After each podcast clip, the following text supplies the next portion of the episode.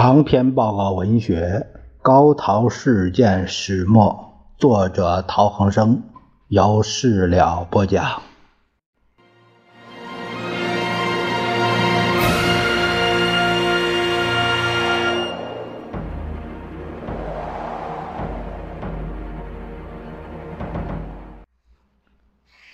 咱们看第五封信，是写于一九四零年的六月一日。资权兄大见，第一号信已到，致谢，望继续指教也。先清现任伪军委会政训部第二厅长，乃密与地有信来往。清远曾一度入宁，所见军机悲观，现仍稍改态度，与地同信。据臣。前曾一度到沪，亦乘间来信，甘心做汉奸者究竟甚少。然彼处有官有钱，现虽无钱，过去在沪钱却甚多，恋恋不舍，故一面在彼做官，而一面又欲抗战友人通信。此种心理虽。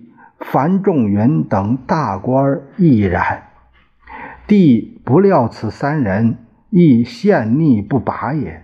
迄今五个月，帝无时不在设法劝彼来归。但迄今五个月，此三人与帝相挽时，则认为帝出卖彼等；而与帝不劝时，则责帝相弃。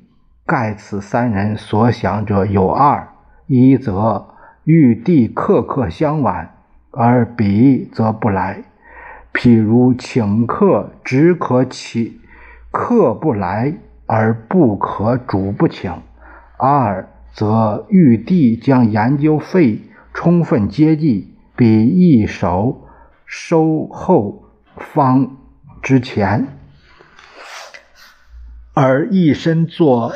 伪方之官，凡此地所不肯者，又加以三人均有积蓄，可住上海两三年以上，故可以不来。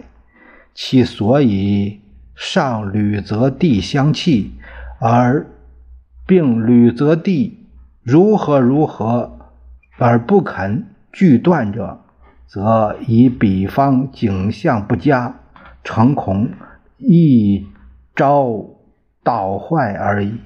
帝深知此诸老友现纯为利害论所支配，如今利害非绝对而为相对，故彼等欲兼跨两端。如此心理甚为普遍于伪方。帝每当喊彼，必加安慰。为无论何时均可来此，君亦如昔日无见。但此种道义论，不过在彼等利害观念之下有一线之作用，故可以存在耳。此请大安。帝西起六月一日。这里说的樊仲云曾任《新生命月刊》以及香港《南华日报》编辑，《星岛日报》总主笔，译文研究会香港分会负责人，主编《国际周报》。汪政权还都南京后，任教育部次长。这封信说的主要是说，他们这这个谁呀，居清远呢？这这个这这些被迫留在。呃，南京这些这个人，你像他们呢，就是还有这个先清啊，啊，这这他们这些巨臣呢，这沈巨臣这些人呢，嗯，能拿到高工资啊，高有高官有后路，所以呢还想干着，想干着呢又不又不甘心当这个汉奸的名。所以呢，还怕一时这个政府这这个伪政府长不了留一后手啊就这样呢呃暧昧关系啊陶希圣就讲的这事儿他就说啊这伪政权里边人都这样啊大多数都是这样的心理哎 啊就这样混日子。